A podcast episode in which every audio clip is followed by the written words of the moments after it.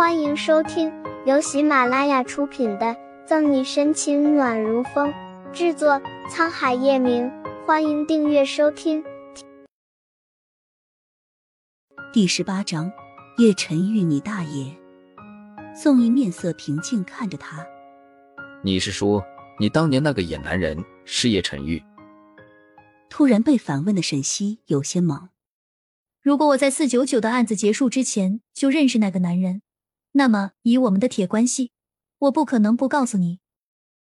沈西总觉得宋毅应该知道一些与那个男人相关的事情。宋毅皱了皱眉头：“小希，你怎么那么肯定？你消失的那一年多里，真的跟一个男人在一起过？”因为那天晚上我在警室睡了叶晨玉的时候，我发现我已经不是第一次了。噗！宋毅正喝着咖啡。突然，一口全喷了出来。沈西铁青着脸，因为他的一口咖啡喷了他一脸。不好意思，不好意思，哈哈。宋毅拿起了餐巾，凑过来胡乱的擦了擦他的脸，被他生气的一把夺过来，自己擦拭。他站了起来，我去一下洗手间。餐厅的洗手间很大，在最角落里，长长的走廊会经过几个员工的专用室。有的是换衣间，有的是清洁室，再左拐就是女厕。沈西走进去，站在洗手台前洗手洗脸。当他察觉到有人在看着他的时候，猛然的睁开眼睛，抬眸看着镜子，一道人影从门口走了过去。他当了多年刑警，各感官都比较敏感，迅速的转身追了出去。左拐，长长的走廊上空无一人。错觉，他又返回了洗手间，继续洗脸。离开了洗手间的时候，那种有人在他的视觉死角注视着他的感觉并没有消失。怎么了？一脸抑郁。宋毅问道。沈西坐下来，说不上来。我总觉得有人在偷窥着我。叶晨玉该不会怕你跑了，派人盯着你吧？不知道，我回去问一问。宋毅皱眉，一脸无奈。你还真的打算跟他？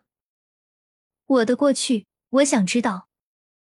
他抬眸，目光坚定的看着他。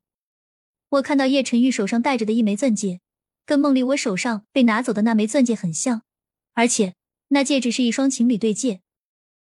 宋毅看着他，神色有些严肃，提醒道：“小希，叶晨玉不认识你，在警示那晚之前。”你们只是陌生人。沈西沉默着。当年送给你钻戒的男人，与你的关系如何？你心里有数。如果他真是叶晨玉，那么他为什么不认得你？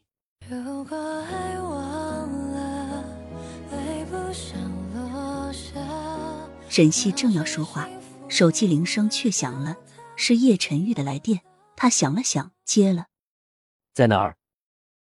男人清冷低沉的声音传来：“在餐厅跟朋友吃饭。”那边沉默了两秒。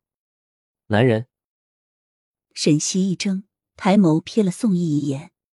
叶晨玉还管我是跟男人还是女人吃饭？这有点超出了床伴的要求范畴啊。嗯，男人。一秒，两秒。